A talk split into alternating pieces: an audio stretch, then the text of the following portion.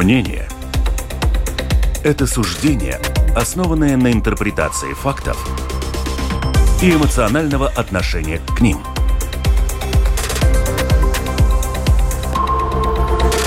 Открытый разговор с Ольгой Князевой на Латвийском радио 4. Приветствую всех радиослушателей на волнах Латвийского радио 4. Сегодня пятница, 12 часов и 8 минут. В нашей студии прямой эфир. И сегодня у нас подведение итогов, как всегда, по пятницам латвийских международных. Ну, вот так вот получается. Вот я вчера собирала все эти события, и международные оказались, конечно же, по значимости, наверное, на первом месте. Но об этом мы поговорим, и о латвийске тоже затронем. У микрофона Ольга Князева, продюсер выпуска Валентина Артеменко, оператор прямого эфира Уна Голба. У нас сегодня в студии студии друзья, гости, с которыми мы будем подводить итоги этой недели. Политолог, бывший депутат Сейма Вейко Сполитес. Приветствую вас. Добрый день. И заместитель главного редактора журнала «Телеграф» Андрей Хатеев. Андрей, приветствую. Добрый день. Итак, давайте все-таки с международных событий начнем. Ну, я не знаю, ну, наверное, конечно же, Турция сегодня в фокусе везде и на главных полосах газет, и в, в интернет-порталах, и на телевидении тоже. Страшное землетрясение в Турции и Сирии произошло, которое уже унесло жизни 20 тысяч э, человек. Но Понятно, что обо всем об этом мы будем говорить с некой политической точки зрения. И вот такой вопрос, может быть, для начала. Вот Турция, конечно, оказалась сегодня в сложной ситуации. Как вам кажется, в состоянии ли она сегодня своими силами справиться вот с последствиями катастрофы, вот без посторонней помощи? И э, тут же сразу такой второй вопрос на, накладывается на первый. Если все-таки эта помощь будет нужна, не пойдет ли она в разрез с помощью Украины? Потому что сейчас основное внимание на Украину, тут еще появляется Турция, да, которой тоже надо помогать. Не, ну здесь мы должны сперва посмотреть немножко философически. Если мы говорим о возможности э, Турецкой Республики помочь самой себе, себе, конечно, она это может сделать. Но мы видим, что государства, они члены ООН, они члены других организаций. Из-за этого, конечно, если мы говорим о значит, о масштабе этой проблемы, которая после замесления землетрясение в Хатае, в Центральной Анатолии, тогда, конечно, во время двух-трех дней, пока еще люди могут быть живы под завалами, ни одна страна не может с этим справиться. Из-за этого и есть эти э, способности, чтобы другие страны пришли и помогали, в том числе и Латвия. Так что это, это очень коротко отвечаю на это. Да, кстати, сбор подписей уже э, Зедут ЛВ, тоже в помощь Турции. Интересно будет узнать, насколько, да, мы вот готовы вообще откликнуться, потому что мы долго долго, вот уже год почти помогаем Украине, и столько волонтерских организаций это делают. Вот насколько, скажем, появление еще одного и такой пострадавшей, конечно, нельзя сравнить, сравнить эти объемы, насколько вот пробудит вот это эмоционально души латвийцев, Андрей, как, как считаете? Ну, Турция все-таки далеко. Да. Ну, мы же любим там отдыхать. Ну, Турция, как же. Да, да. И союзники. Союзники, ну, об этом, а НАТО, вообще, я думаю, мало кто нас знает, что Турция член НАТО, учитывая его политику последних лет, да, э, которая делает все в разрез НАТО в основном. Но я думаю, что найдутся люди, которые будут готовы помочь, всяческие добровольцы, там э, наверняка понадобятся и врачи и так далее, я думаю, что... Андрей, а вот если бы вам, у вас было определенное количество денег, надо было или Украине пожертвовать, или Турции, что бы вы сделали? Ну, сейчас... Эмоционально, э, ну, где вы ближе, да? Ну, конечно, Украина ближе, Украина, о чем да. говорить. Там, ну, извините, там, э, ну, все-таки там у меня даже родственники и так далее. Э, ну, это нормально, когда человек больше переживает за тех, кто Конечно. ему ближе, да, чем за тех. Вы тоже, да, Вейко, тоже? Мне, же, мне жена турчанка, так что я на обе. А, вот как, слушайте, значит, вы все знаете об этой ситуации, наверняка более тщательно следите, чем обычные, да, вот люди. С семьей все нормально, родственники все нормально, так что. Ну, жена переживала, как она вообще Конечно, отнеслась вообще, к этому чисто? Сейчас в этой неделе траур, так что. Угу. Так что, ну, жутко, но, конечно, э, каждой, все-таки она не полноценная демократия, но все-таки демократия в Турции, потому что одна вещь, что она, оппозиция э, руководит самыми большими э, городами в Турции, но то, тем, тем не менее общество разделилось половина на половину. Половина, половина, которая одобряет политику президента, и другая половина, которая не согласна с этим. Из-за этого, конечно, все эти проблемы, э, эти стандарты на строительство домов, э, это значит непонимание, как это произошло в 1999 году, когда было землетрясение э, в Измите и в и, Стамбуле, и эти все, все проблемы, если мы вспоминаем, в 2002 году, когда партия АКП Эрдогана пришла к власти, они сказали, что они будут решать эти проблемы, и видим, ничего не решено. Так что все эти дискуссии, которые... Э, вот это очень интересно. Там же президентские выборы, я насколько понимаю, в мае, да, где-то. И вот этот вот, как вы считаете, там я видела такие мнения, что даже они могут быть отложены, да? Здесь две вещи. Одна вещь, что здесь есть Э, из-за того, что, например, сейчас инфляция между 80 и 120 процентов годовые, э, конечно, очень большая часть э, общества недовольна политикой, которой руководит президент республики. Но здесь другая вещь, где и эмоциональная, потому что то, что происходило в, в Хатае, провинции в Анатолии, просто люди говорят, почему никто не приезжает, почему никто не помогает. И, и здесь никто так быстро не может сделать, и это как бы добавляет к этому недоразумению и недовольству э, к правительству, потому что в 2017 году Турция поменяли конституцию, она больше не э, конституциональная э, парламентская республика, а президентская республика. И, конечно, это поменяли все отношения между политиками, между партиями. Сперва они сказали, а они с этим справятся, но видно, что централизация была слишком большая, и они не могут координировать эту власть таким образом, как они хотели бы. Угу. То есть это может повлиять вот это событие на выборы да, президента. Не в сторону, я понимаю, Эрдоган, которые вот это вот могут быть вылезти какие-то коррупционные, возможно, моменты. Поиск виноватых, конечно же, начнется. Конечно, но единственная, одна, единственная проблема сейчас в Турции то, что 26 февраля я смотрел эту дискуссию, все партии а, в оппозиции, они должны были выдвинуть одного кандидата против Эрдогана.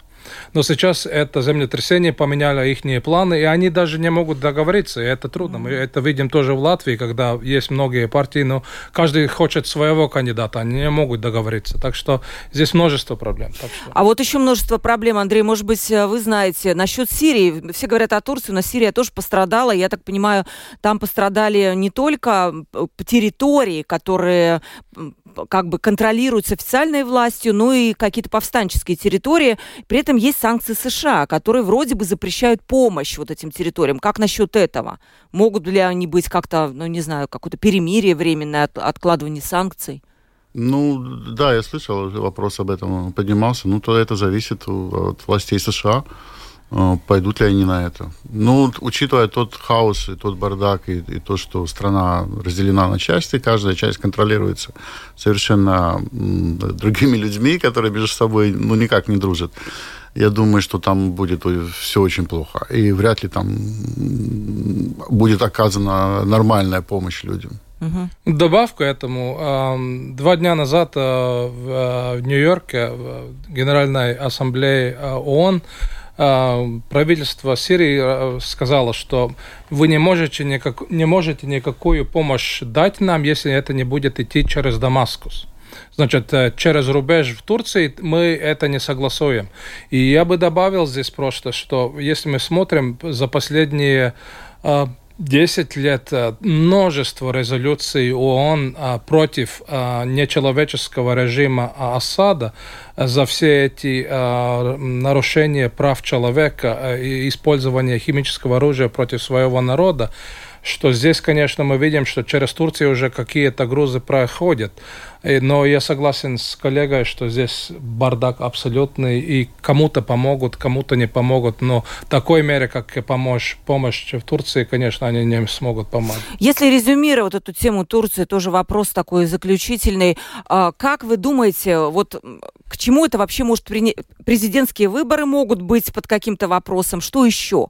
На, скажем, в каком-то мировом геополитическом ну, разрезе? После миграционного кризиса 2015 года почти 3 миллиона сирийских беженцев получили э, турецкое гражданство. И э, за последние два лет, когда инфляция была очень высока, Турции очень много не, как бы они не довольны тем, что э, так быстро дали им э, гражданство. Из-за этого, конечно, они опасаются того, что они будут э, выборы э, менять результаты, и, это еще проходит к этому. Так что, конечно, сейчас гуманитарный кризис – это первая вещь, которую должны решать. Потом мы увидим, как это будет влиять на... Да, Андрей, хотите Я думаю, что давление беженцев на, на Европу тоже усилится. В Турции э, находятся миллионы сирийцев э, и, и других беженцев из региона, из Ближнего Востока. И учитывая то, что в Турции сейчас будет ну, тяжелая ситуация в предстоящие месяцы,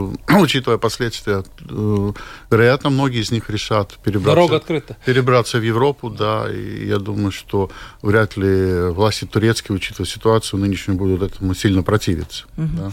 Подсказывает мой редактор, что как раз вот на, на текущий момент э, пожертвовано через э, Созеду, пожертвовано через Z.LV 28 280 э, евро. Хорошо. Хорошо, да, ну, конечно, да. То есть вот откликается в душе латвийцев все-таки турецкие проблемы. Я надеюсь, что эта цифра будет выше. Я только напомню, что у нас есть э, телефон WhatsApp 280404. Так, я забыла телефон WhatsApp. Так, ладно, давайте lr4.lv написать в студию. Давайте пишите вот через uh, наш старый-старый способ. Может быть, редактор мне сейчас подскажет. Телефон WhatsApp тоже вот вылетело у меня из бумажки. Ладно, давайте продолжим. Украина, война в Украине, все это продолжается. Скоро годовщина, мы будем отдельно, у нас будут отдельные эфиры по украинской теме, тоже с экспертами, но текущая ситуация каждую неделю что-то приносит.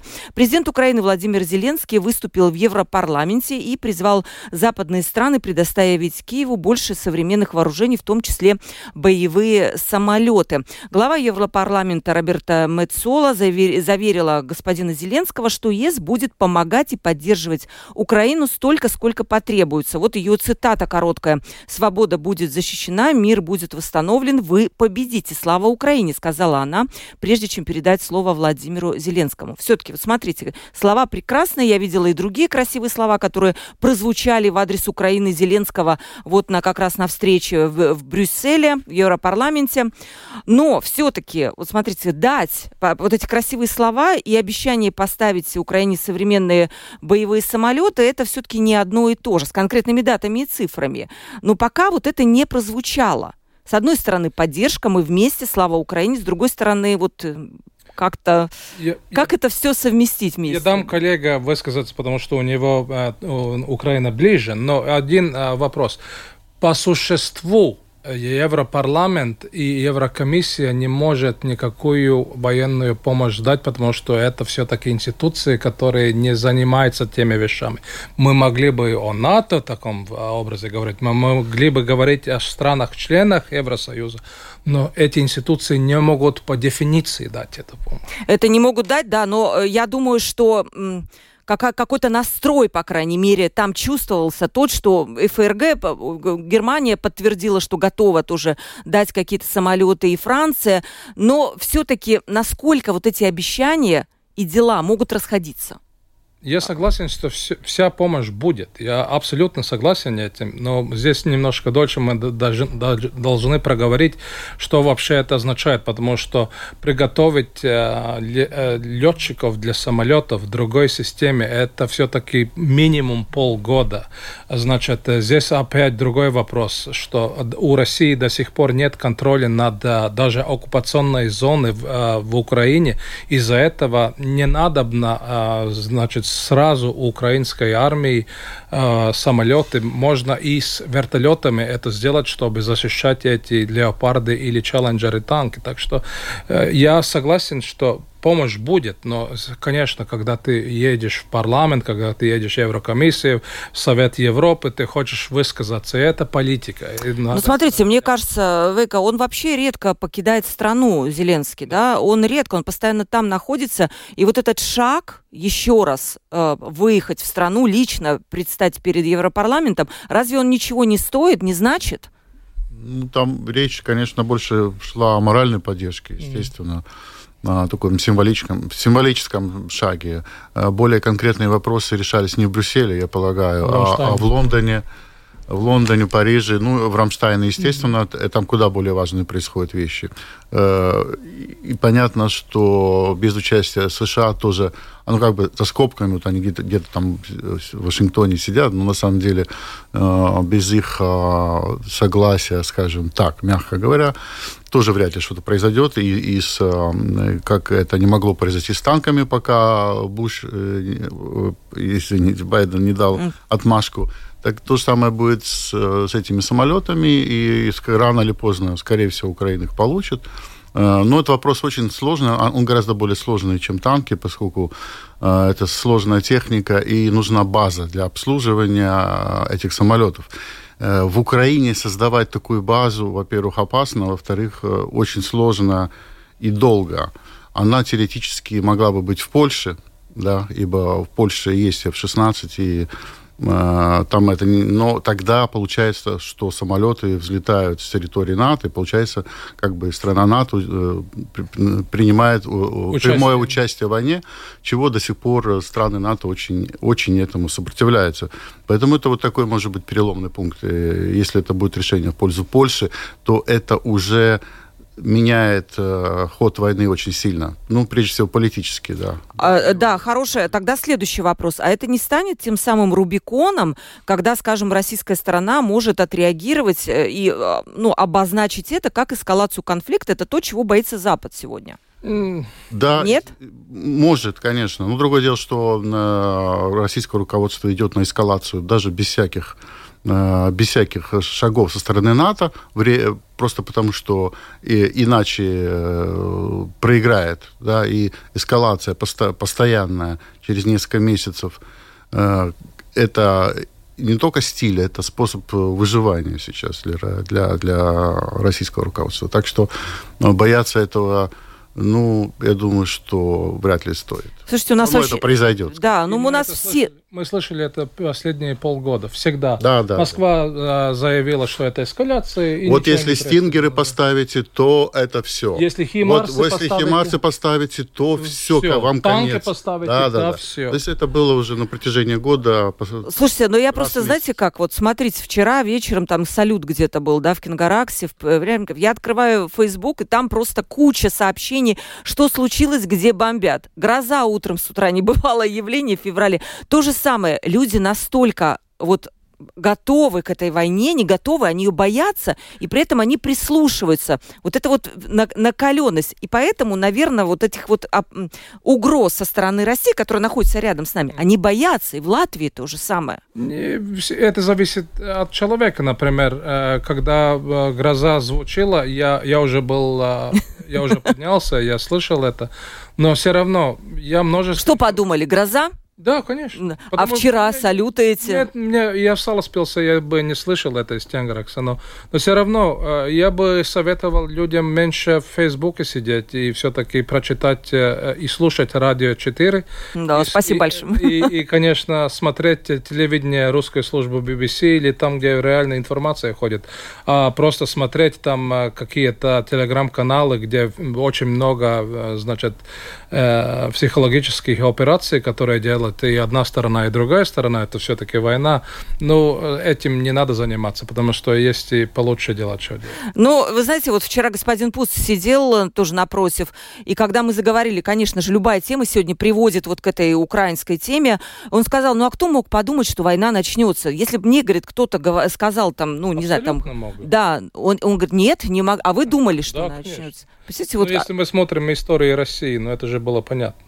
А какое настроение сейчас в латышской части общества вот именно к, к войне? Ну, спокойно, потому что мы знаем, что мы делаем свои домашние работы, мы члены НАТО, мы э, занимаемся теми делами, которые мы можем, как мы можем помочь украинскому обществу и движемся дальше. Ни, никакого страха нету, Нет. да? Угу. Так, ну вот продолжим еще. Окончание боевых действий в Украине пока не просматривается. Версии разные выдвигаются, но на уровне версий. Вот экс-советник Офиса президента Алексей Арестович обратил на себя внимание на этой неделе, тоже заявив о возможности разделения Украины по результатам войны, по примеру Южной и Северной Кореи. По его мнению, выход из этой войны, цитата, может быть совсем не таким, как это вам казалось полгода назад или три месяца назад, особенно после успеха Херсонской операции. И Арестович вот сказал, что Украине для успеха на поле боя необходимо до 400 тысяч идеально подготовленных солдат с оружием НАТО. И вот тоже цитата, это мы имеем? Нет. В ближайшем году будет? Не будет. Учебных мощностей не хватает. Мы как общество не готовы к такому результату. Но самое неприятное, что и на Западе думают так же, как, что мы от них тотально зависим. Что делать Западу? Только сценарий двух Корей. Будут создавать Южную Корею с гарантиями. Да, его, конечно, украинская сторона очень сильно осудила. Вот, Андрей, как думаете, вообще сценарий двух Корей возможен?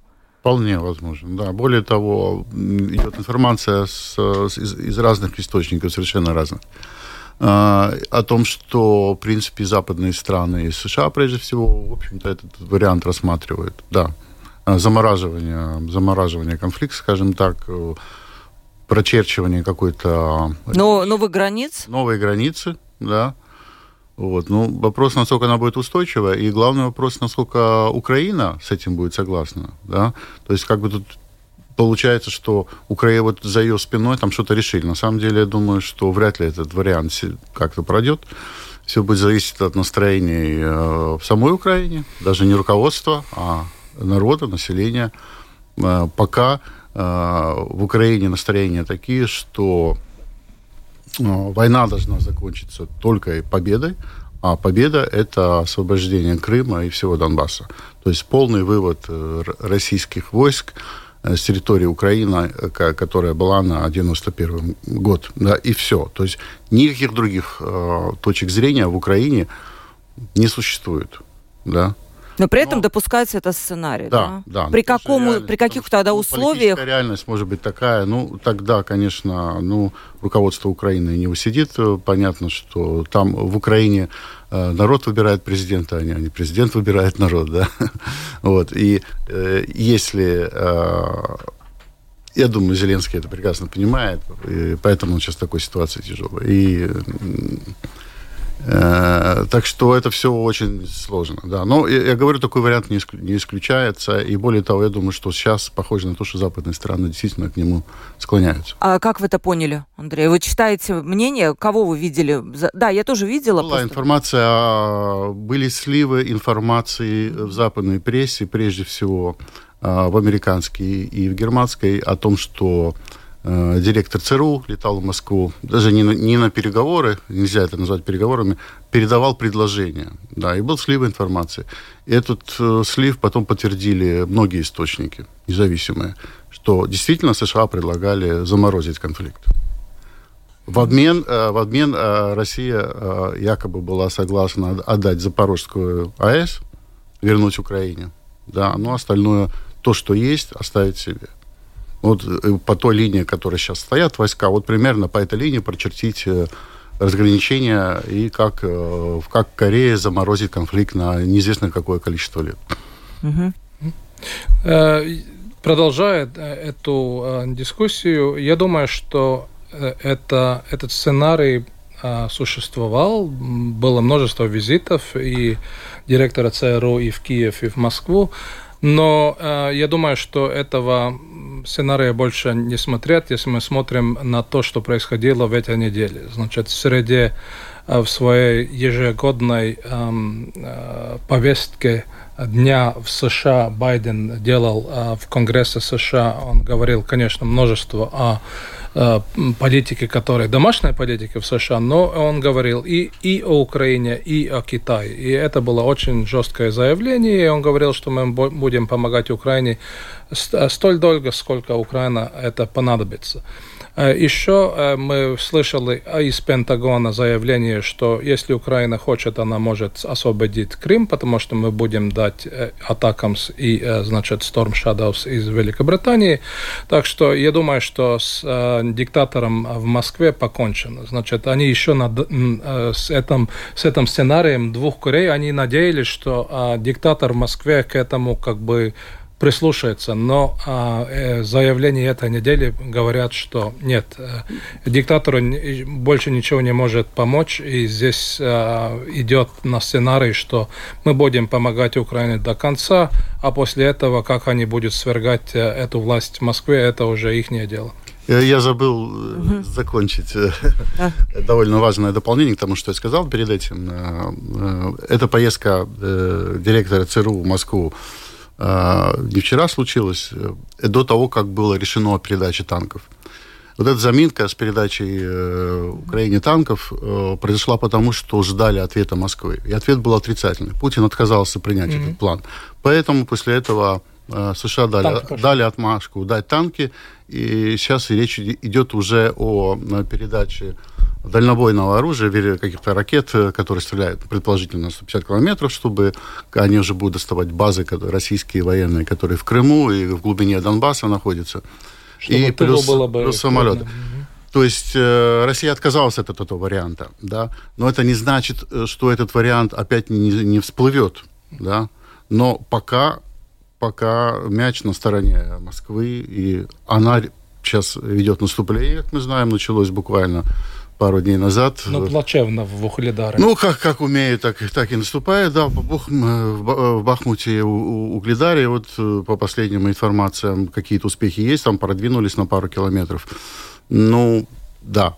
Э, то есть вот это был ответ. И плюс сегодня э, еще один ответ на предложение Запада мирное – Э, ну, относительно мирно. Это, опять-таки, обстрел э, всей территории Украины по инфраструктуре. Да, я видела эти. И стреляют из С-300, которые вообще, в принципе, не, вообще не, придумано не, не стреляют, должны стрелять по самолетам и по ракетам, и просто они падают куда-то. То есть они стреляют просто, чтобы стрелять, чтобы пугать Да, людей, э, это стратегия города, запугивания, да, да срабатывает? воды терроризм, да. Вы, скажите, пожалуйста, Вейка, не кажется ли вам, что Запад все-таки снабжает снабжает Украину оружием, всем чем угодно, настолько, насколько Украине просто хватало бы сил держаться, но не освобождать агрессора. Не согласен с этим. Я думаю, Это что... вопрос был, да. Да, да. Я думаю, что Запад э, снабжает Украину столь много, сколько Украине надобно, потому что сейчас как бы э, стратегия такова сдерживать Россию э, при фронте, который сейчас сделан, и, конечно, у э, ЗСУ есть позиции, которые они заняли в том же самом Бахмуте, и, и э, в Маринке, и Авдеевке, и э, в Сватово-Креминной линии. Значит, там трехлинейные э, позиции обороны. Так что здесь я вообще я вижу, что ЗСУ очень четко работает. А другое – это приготовление этого ударного блицкрига, который будет освобождать через Мелитополь и будут идти в Бердянск, чтобы южную э, группировку э, как бы прорвать это, эту э, ситуацию на Южном фронте. И там надо времени. И мы знаем, что танки прибудут э, с начала марта, и тогда в апреле, в июне мы уже видим это контрнаступление, так что Украина держится, и снабжение из Запада будет постоянно. Но смотрите, еще такой короткий, это не вопрос, даже ремарка, а человеческие ресурсы. Танки, это все можно изготовить, но люди погибают, и ну, откуда это, люди танк, возьмут? Танках не можно так быстро приготовить. Конечно, в э, советских э, ТЭД-72, Т-80, 90 э, украинские танкисты этими занимались, они знают, но если ты говоришь о Леопарде и других, тогда ты тактику должен в полигоне там точить месяц-два. Так что здесь очень много работы происходит. Многих государствах, в том числе и Латвии, мы приготовим украинских военных. Так что работа идет. Э, я, я удовлетворен тем, что происходит. Здесь здесь, конечно, люди погибают, это все-таки война, но это уже другая дискуссия. Да. Хорошо, вот э, Тамара нам э, спрашивает уже вопрос у нее насчет Турции как раз поступил. Почему мы не помогаем Турции, которая является членом НАТО с 52 года, а Украина не является членом НАТО, при этом помогают всем миром? Где вообще какая-то помощь от НАТО Турции и от Латвии? Почему мы выбрали Украину? Ну, тут, наверное... Я, я не отвечу в цифрах, сколько НАТО помогает, но э, 5 часов после от того, как 4 утра а, это mm-hmm. происходило, уже было заявление Йенса Столтенберга и а, госпожи фон дер Лейен, что мы, можем, мы будем помогать, и мы видим сейчас, что абсолютное множество стран НАТО помогает Турции с а, спасателями, с собаками, mm-hmm. там технологиями, там все есть. Я видел сообщение, что Европа вся, а Европа член НАТО практически полностью, по крайней мере, центральная все, и Чехия, и Польша. Даже Украина. Да, и даже Украина послала э, Я думаю, конечно, помощь. 45 стран, я видела, да, да, объявили, так что тут не, не надо сравнивать. Это вообще-то разная беда, там стихийное бедствие, там агрессия. Ну, то есть так. Сейчас вернемся через секунду. Открытый разговор на Латвийском радио 4. Открытый разговор. У нас в гостях э, Андрей Хатеев, заместитель главного редактора журнала «Телеграф» и политолог, бывший депутат Сейма Вейка Сполотис. Телефон WhatsApp 28040424. Пожалуйста, есть еще время написать и задать вопросы. Давайте в латвийскую повестку дня. Про Украину вообще я заметила. Как только у нас идет вот какая-то передача или подведение итогов, и вот есть Украина, все, мы зависаем на этой теме, и мы вообще не можем переключиться, потому что и много вопросов, как всегда, и есть о чем спросить.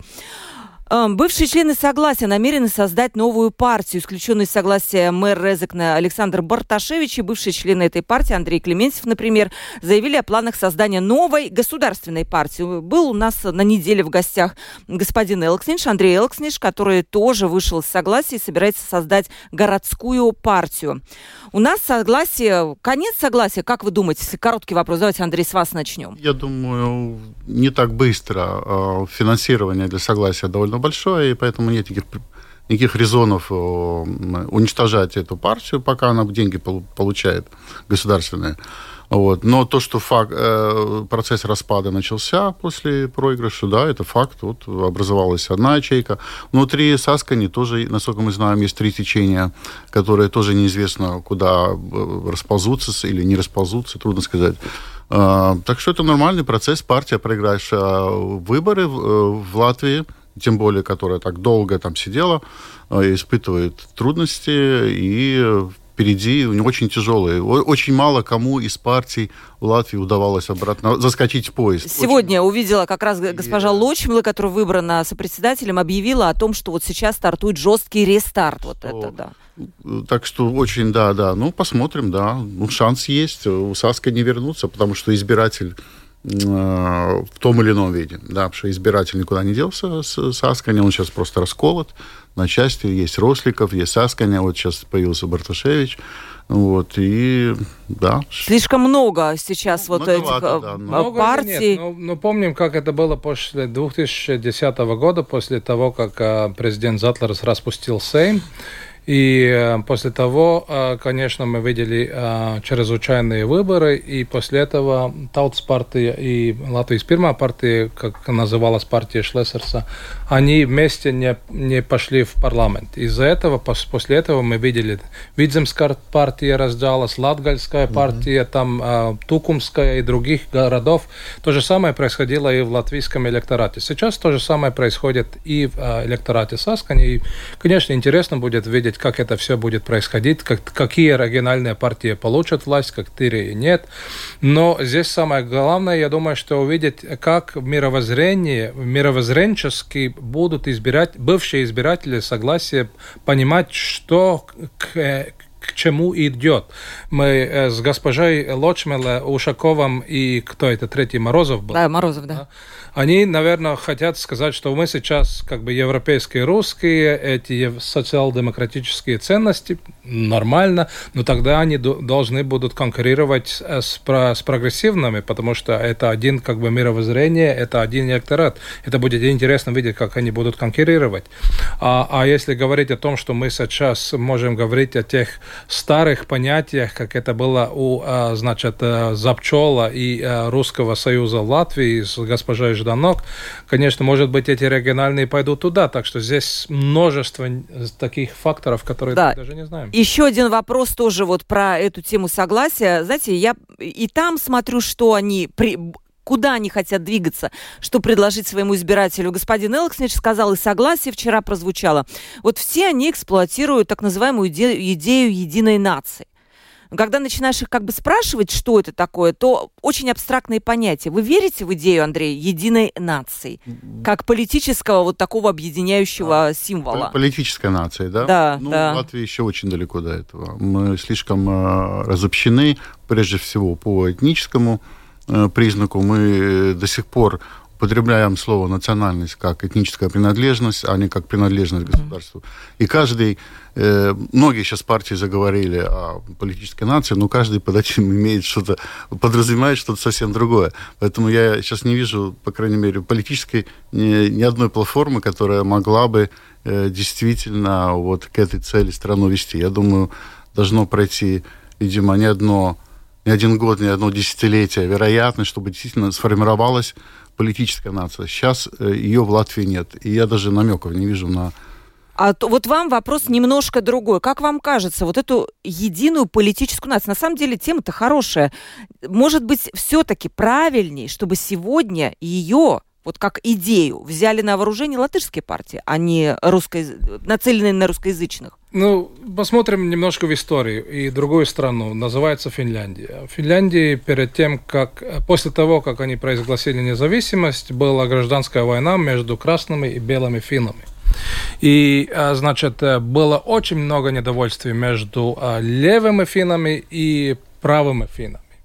И что сплотило это общество, это была война против единого врага под именем Советский Союз.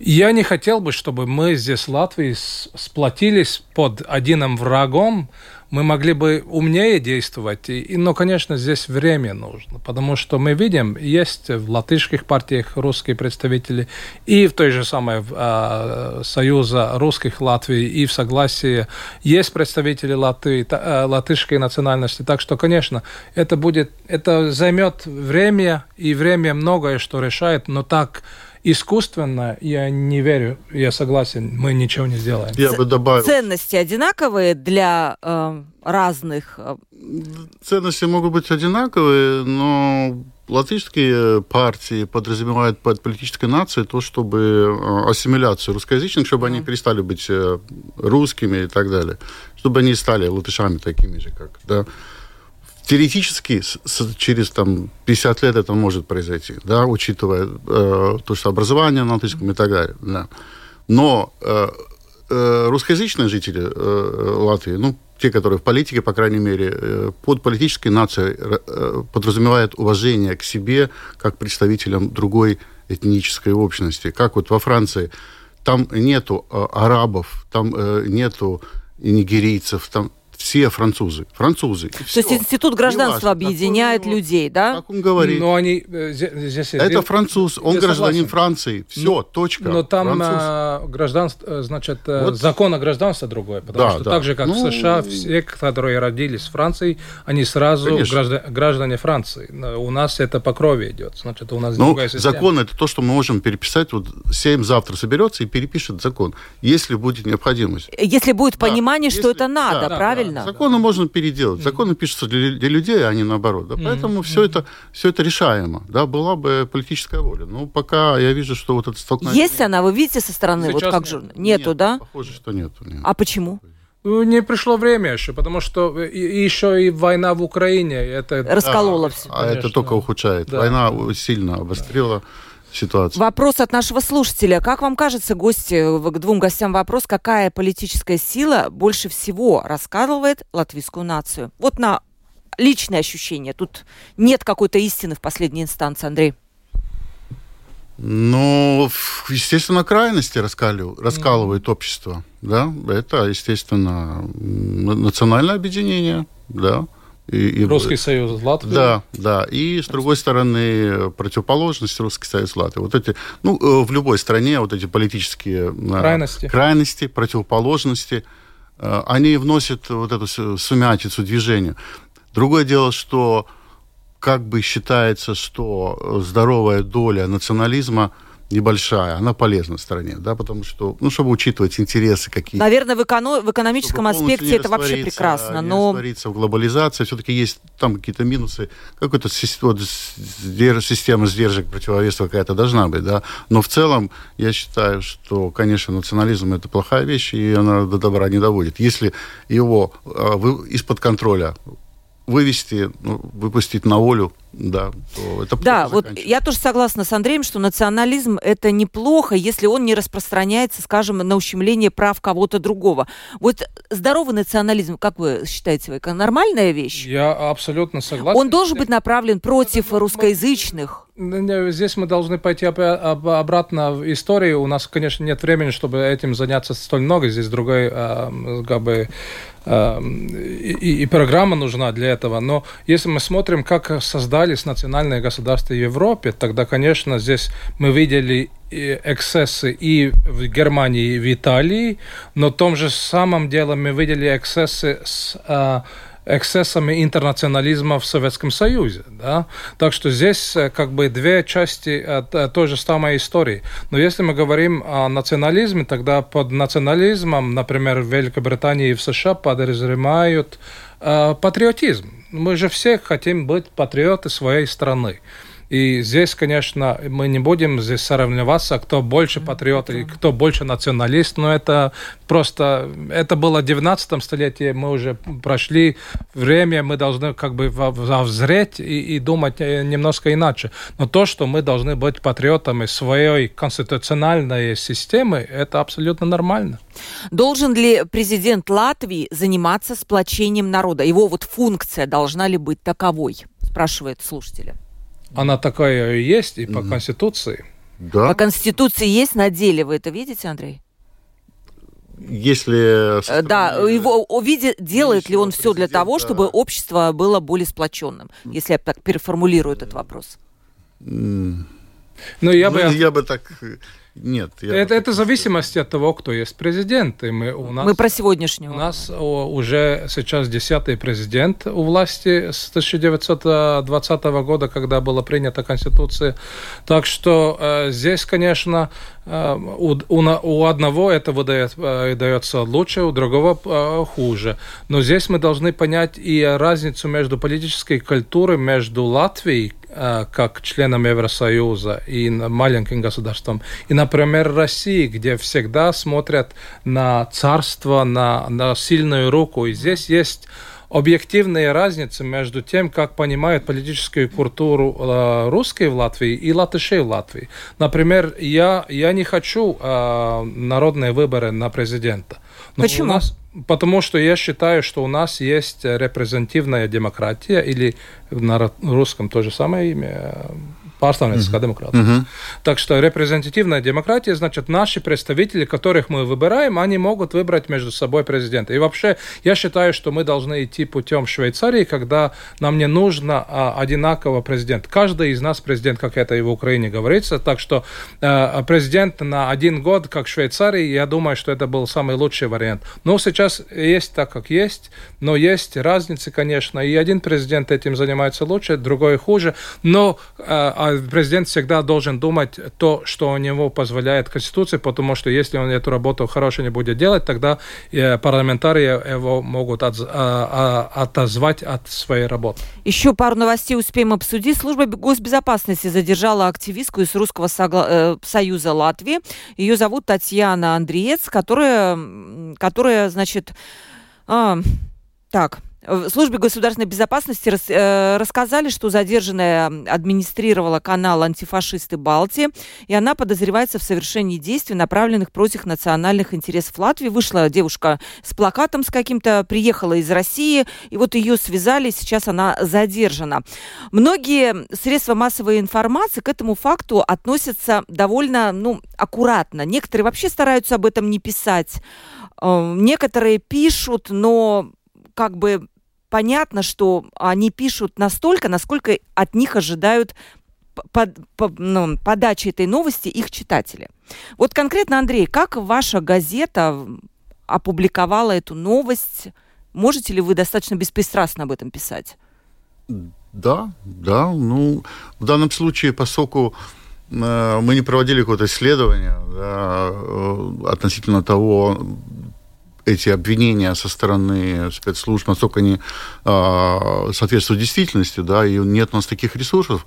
Обвинения довольно серьезные, но вот по факту мы сообщили, что было вот такое задержание, что предъявлены такие... То есть без эмоциональной окраски да, вы об этом да, пишете, да? да? Ну, да, да, да, угу. конечно, потому что... Ну, следите за этим, не можете вы не писать об этом. Конечно, нельзя не писать. Угу. Это нужно об этом писать, и ну, спецслужбы об этом сообщили, значит, они тоже считают необходимым общество информировать. Вот. Но я бы здесь заметил, что копают они все глубже и глубже. Если раньше закрывали спутник и так далее, то сейчас арестовали женщину, существование которой э, мы узнали, в общем-то, после, благодаря ее задержанию, да, потому что, ну, э, влияние какого-то там этого телеграм-канала на умонастроение жителей Латвии, я не думаю, что было очень большое.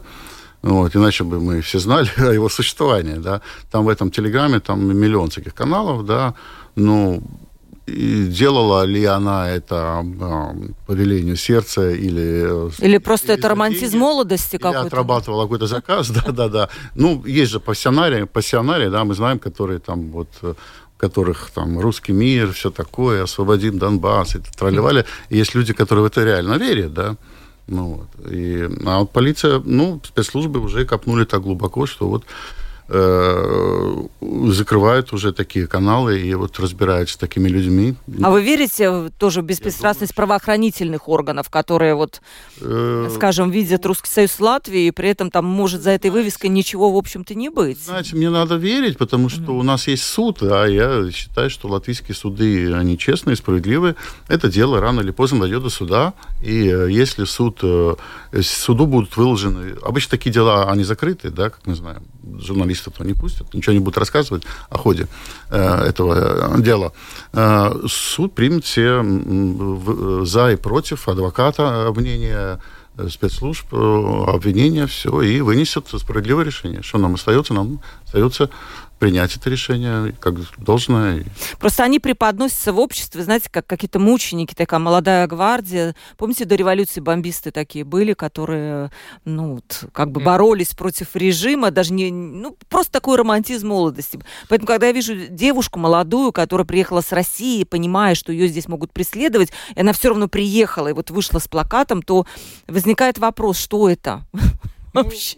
Я абсолютно согласен с э, коллегой здесь, потому что у нас есть законодательство, суды будут решать, так что здесь э, правовое государство, здесь вообще вопросов не должно быть. Но отвечая на ваш вопрос, я, я бы сказал, что ну, мы видим, мы видим роль, которую центральное телевидение и кремлевское телевидение играет на значит, э, мозги э, людей за Зилупе. Ну, это ужасно, как это работает. Но все-таки я помню, я тоже уже 8 лет назад, когда участвовал в предвыборной кампании, я встречался в Золотуде, встречался месяцемся тоже э, с людьми, которые ежедневно говорят на русском.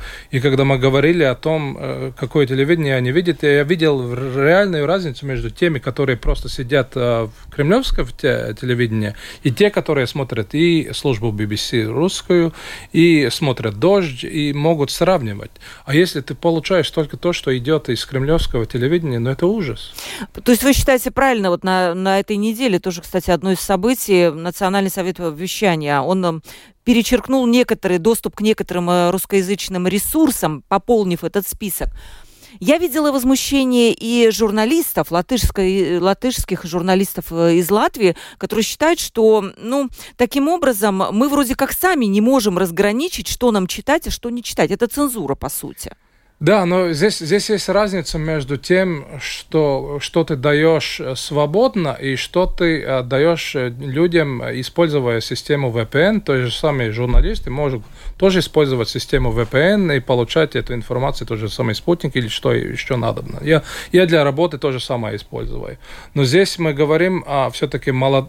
Если мы говорим о пенсионерах, которые мы говорили здесь перед... Они тоже используют, используют из VPN? Конечно. Но, но, здесь... но зачем тогда? Не, не, это, это то же самое, как с политикой э, против использования сигарет и алкоголя. Если мы будем э, дать всем свободных, тогда у нас проблемы. Но если мы будем все-таки ограничивать это, это э, сопутствует тому, чтобы было бы как бы больше понятия о том, где проблематичные вещи и где не проблематичные вещи. Потому что абсолютная свобода не экзистирует. Мы же знаем. Мы то же самое, мы в семье, мы же не даем своим э, ребенкам делать все, что они хотят. Мы какие-то ограничения э, ложим на людей. Вот и, вот и такое ощущение, что к нам относятся, в общем-то, как к детям, которых надо воспитывать. Но я вот, честно сказать, не хотела бы, чтобы меня вот таким образом воспитывали. Я не знаю, Андрей, вот не видите ли вы здесь вот ограничения какой-то свободы слова, цензуры? Ну, конечно, есть. Угу. Да, и э, я, я был категорически против всяких ограничений до, до начала войны. Да. А сейчас, конечно, ситуация изменилась. Да. И, к сожалению, да, мы тоже страдаем, журналисты страдают, поскольку mm-hmm ты должен использовать VPN. Да, ты должен крутиться, вертеться в VPN, который замедляет работу компьютера для того, чтобы... Тебе нужно по работе эти, mm-hmm. эти пропагандистские ресурсы. Ну, не все. Все, конечно, самые зловредные. Э, вредно читать для, для, для мозга. С ума начинаешь ходить. Вот. Но все равно э, ведь очень много закрыто сайтов, которые даже... Я даже не знаю, какого принципа, которые, ну, трудно сказать, назвать прокремлевскими, но они были закрыты нашими властями. Ну, заблокированы. И тогда очень, очень. И, да, и это действительно ограничивает мои права. Но mm-hmm. учитывая то, что время сейчас такое тревожное, да, для для кого-то может быть, может быть кого-то какой-то мозг э, спасут этим, да, может быть. То есть вопрос очень спорный, я не готов... Да, действительно очень спорный. Я думаю, что в демократии здесь очень... Э, э, здесь роль, значит, этих организаций журналистов. Если журналисты поднимают свой голос и говорят, что это все-таки мы должны дискутировать, тогда журналисты дискутируют, и тогда это можно решать. Да, еще раз поправлю. Наш слушатель прислал поправку Таня Андреец. Это гражданка Латвии из Зилупы, учится в Даугавпилском университете, даже в Санкт-Петербурге Петербургском университете. Она гражданка Латвии, а не России. Она приехала в Латвию, ну, такая с ней история. Законодательство, законодательство Латвии надо соблюдать. Ну, я надеюсь, что наши правоохранительные органы, конечно, в этой ситуации квалифицированно разберутся. представлю своих гостей. Еще раз, у нас был политолог и бывший депутат Сейма Вейка Спулити. Спасибо огромное вам за то, что пришли к нам в студию. И заместитель главного редактора журнала «Телеграф» Андрей Хатеев. Андрей, спасибо большое вам.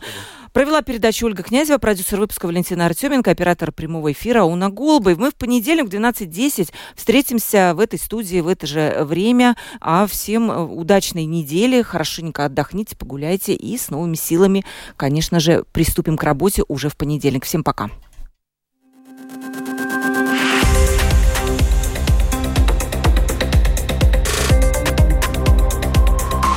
Открытый разговор. Площадка для обмена мнениями по самым важным темам с Ольгой Князевой на Латвийском радио 4.